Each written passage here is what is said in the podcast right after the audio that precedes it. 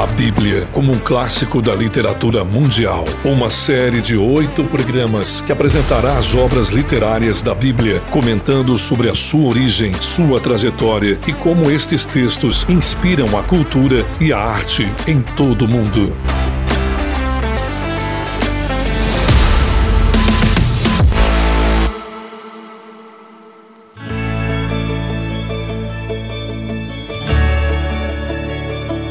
Olá, a Rádio Libertação FM, com apoio da Secretaria Municipal de Cultura da cidade de São Paulo, apresenta o programa A Bíblia como um clássico da literatura mundial. E neste segundo programa falaremos sobre a trajetória da Bíblia até as grandes bibliotecas do mundo.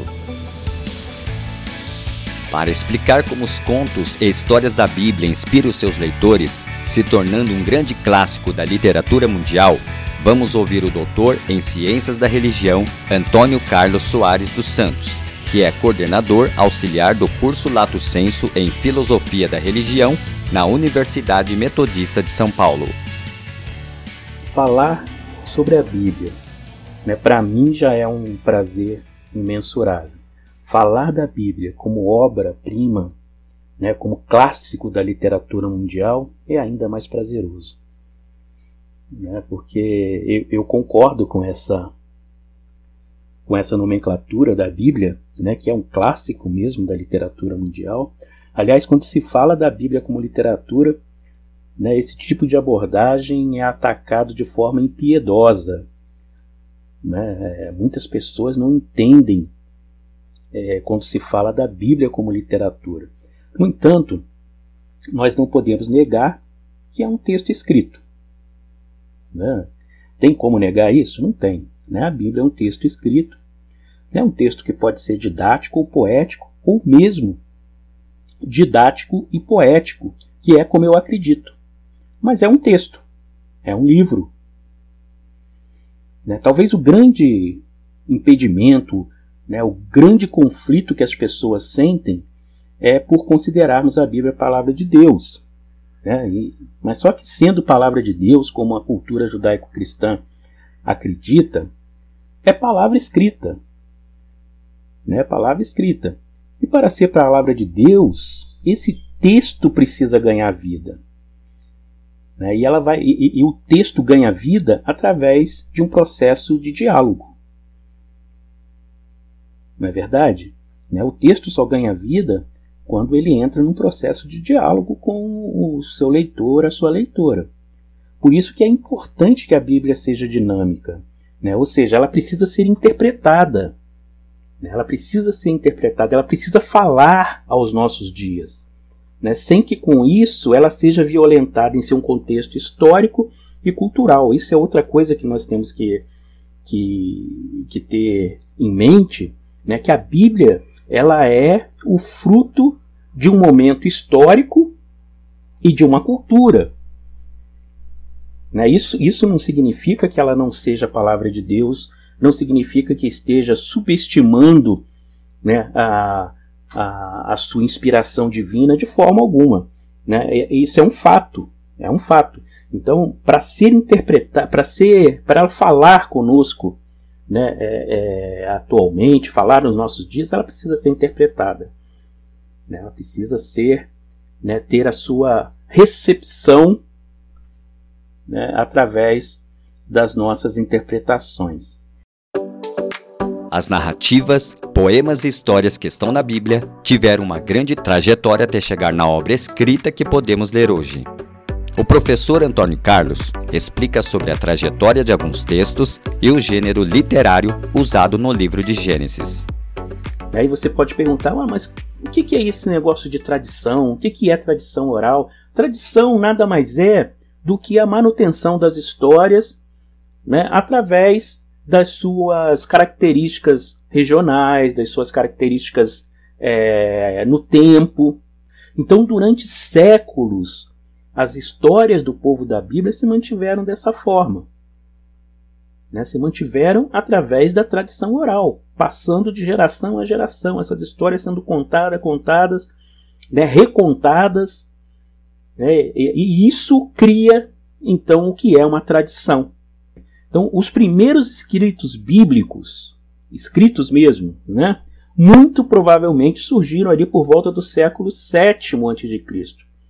Né, Para você que, que gosta de ler na Bíblia, é mais ou menos ali no reinado do rei Josias, né, a ser escrito o texto bíblico. Então, antes disso, olha só, é muito tempo, são séculos, né? A história, as histórias da Bíblia foram passadas através dessa tradição oral. E na tradição oral tem um, um elemento muito importante que nós não podemos esquecer, mas é um elemento que nos assombra quando falamos, né? Mas que é parte do texto bíblico. Quando falamos, mas que é parte do texto bíblico, são as chamadas narrativas míticas ou mitologia. Né? Por que, que nos assombra? Porque geralmente nós associamos narrativa mítica né, ou mitologia com falsidade, com mentiras, com invenções, o que é um grande erro. Né, o, o, o principalmente no início do século XX, né, é, começou-se a, a descobrir que a mitologia é uma parte essencial essencial para a explicação, para a construção né, da história. Né? E a mitologia está presente na Bíblia, principalmente em Gênesis. Né? E ajudou na construção da identidade do povo hebreu. A mitologia está ali fez essa sua parte.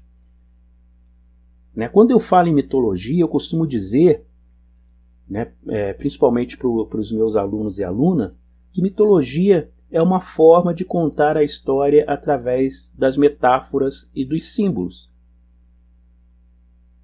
Né? O, o, a intenção do, da mitologia, o intuito da mitologia, é, ela não tem o, a intenção de explicar como aconteceu, mas sim por que aconteceu. O doutor em filosofia da religião Antônio Carlos conclui a entrevista explicando como as obras literárias da Bíblia saíram do monopólio religioso para a popularização na sociedade, influenciando a cultura e a arte. Nem tudo conspirou divinamente para que a Bíblia se tornasse hoje o livro mais vendido no mundo. Né? Durante muitos anos, né? muitos anos, a Bíblia é o livro mais vendido no mundo e foi o primeiro livro a ser impresso na história. Né? A chamada Bíblia de Gutenberg, lá no século XVI, é considerado o primeiro livro impresso no Ocidente. Né? E que auxiliou em muito a reforma protestante de Lutero né? e as outras reformas é, que vieram depois. É, a popularização da Bíblia né, é, é auxiliou né, na consolidação das reformas. Né? Esse fato, né, é, é, aliás, esses fatos né, juntos, fez da Bíblia um elemento popular. Né? Fez da Bíblia é, algo que estava ao alcance de todas as pessoas, é, independente da sua classe social. Então, negar a Bíblia como clássico da literatura mundial é negar a sua beleza literária, é negar a sua capacidade de encantar, de inspirar, é negar a sua presença na história da humanidade. Né? E, e é surpreendente como a Bíblia e suas temáticas se fazem presente na cultura moderna. Né? É, é, é um engano a gente achar que a Bíblia está é, tá restrita aos ambientes religiosos, aos templos religiosos, né, às reuniões religiosas. Não, ela está presente em filmes, está presente em histórias em quadrinhos, está presente nas músicas, nas pinturas. Quantas e quantas histórias é, no cinema, né, histórias no teatro, histórias é, é, em livros, é, como eu falei, histórias em quadrinhos, né, histórias, poesias, personagens, muitos desses são inspirados nas narrativas bíblicas. Temas que estão presentes na Bíblia, né, suas temáticas, como é, apocalíptica, é, messianismo, salvação, céu, inferno, estão sempre rondando esses elementos. Não é porque eles é, é, copiam da Bíblia, porque ele faz parte da construção da nossa sociedade, né? Desde sempre. Verdade é essa, né? Desde sempre ela faz parte da construção da nossa sociedade. As nossas leis, né? É, as nossas inspirações artísticas, o quanto que não está presente a, a, a narrativa bíblica, bíblica é, nessas dimensões. Vamos ouvir agora o Cordel Lava Pés, uma obra do compositor cearense Euriano Sales, inspirada nos textos da literatura bíblica. Jesus só podia ser Deus, isso estava claro em tudo que fazia. Certo dia, durante a Santa Ceia, Jesus se agacha e pega uma bacia para mãe lavar os pés dos que com ele comeria. Pedro se invocou e disse que essa atitude não ia permitir. Jesus olhou para ele e disse: Ou deixa eu lavar, ou pode partir, pois comigo parte nenhuma jamais terá. Aí Pedro disse: Menino, pois lave os pés, lave as mãos, lave as orelhas, pode até esfregar, pois onde tu for eu também vou estar. Aí Jesus, sabe que só ele, disse que Pedro negaria antes do galo cantar. Pedro se assustou com aquilo e não quis acreditar. Na verdade, nenhum dos discípulos acreditaram quando Jesus falou do que ia sofrer. E quando viram que não era brincadeira, os cabas começaram a tremer.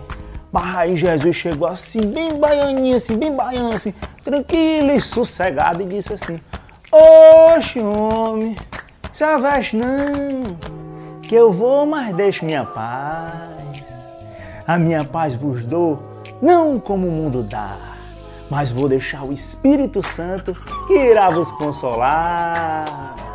Rapaz, o homem foi perseguido, foi, e Pedro havia lhe negado morreu como foi previsto. Foi lá, é, crucificado. Mas diz aí que ele ressuscitou. E a sua paz, ó, nos inundou, nos dando a certeza que tudo no mundo será consertado. E você pode ouvir a partir do dia 14 de março o podcast Moisés e a Bíblia, que estará disponível no nosso site libertaçãofm.org.br e na plataforma Spotify. Até o próximo programa. Este projeto foi realizado com o apoio da quinta edição do Programa Municipal de Fomento ao Serviço de Radiodifusão Comunitária para a cidade de São Paulo. Secretaria Municipal de Cultura.